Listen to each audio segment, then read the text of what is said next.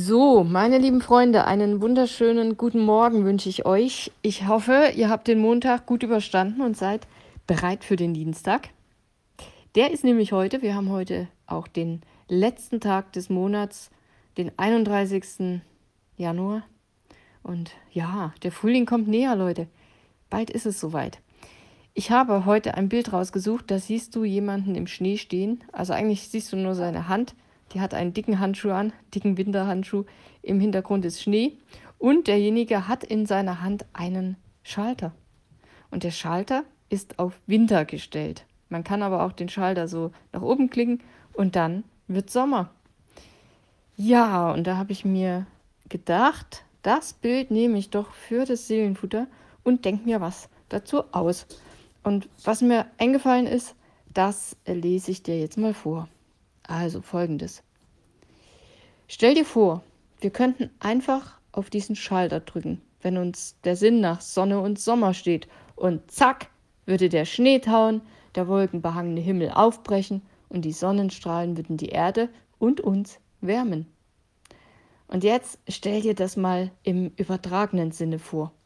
Wie cool wäre es, wenn wir die Herausforderungen des Lebens mit einem simplen Knopfdruck in Momente der Hoffnung und Freude verwandeln könnten. Doch, naja, leider ist das nicht so einfach. Wir können die äußeren Umstände nicht immer kontrollieren, habe ich geschrieben, und manche Prüfungen, Prüfungen in Anführungsstrichen, begleiten uns wie eisige Stürme im härtesten Winter. Aber was, was, wenn es einen anderen Schalter gäbe, eine Art geistlichen Schalter? Einen, den wir betätigen können, um unsere Perspektive zu ändern, um Trost, Frieden und Hoffnung zu finden.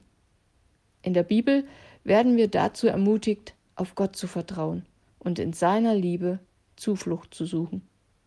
Gott verspricht uns, dass wir bei ihm inmitten der Dunkelheit Licht finden können. Ich habe Jakobus 5, Vers 16 rausgesucht, da steht folgendes.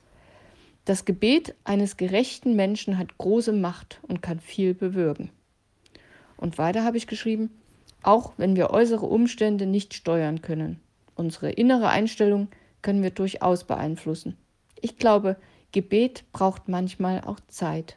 In den seltensten Fällen werden die Wolken sofort aufreisen und die Sonne wird scheinen, aber auch wenn das nicht passiert, glaube ich, das Gebet wirksam ist. Gott hat's drauf, in uns etwas zu verändern, unseren Glauben zu stärken und aus blöden Umständen etwas richtig Gutes zu machen. Du bist nicht allein. Drück den Schalter und lass ihn mal machen. Ich bin sicher, sein Licht wird selbst die dunkelsten Ecken deines Daseins durchdringen können, wenn du es zulässt. Trau dich. Ja, das habe ich geschrieben. Und ich habe mich gefragt, wie oft ich diesen Schalter schon gedrückt hätte, wenn es den im Leben gäbe. Und man kann ihn einfach drücken und alle blöden Probleme und bescheuerten Umstände sind plötzlich weg. Wenn man sich da mal so reingibt, kann schon ein spannendes Thema sein. Ja, aber ich glaube, es gibt auf, ja, es gibt, naja, gibt es so diesen geistlichen Schalter. Hm, vielleicht ja doch. Probier's aus. Ich wünsche dir einen schönen Tag, einen schönen letzten Januartag im Jahr 2024. Der Tag kommt so nicht wieder.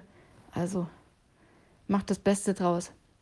Ich bin morgen wieder zurück mit dem Seelenfutter und dann gucken wir mal, worum es morgen geht. Also, mach's gut. Bye bye.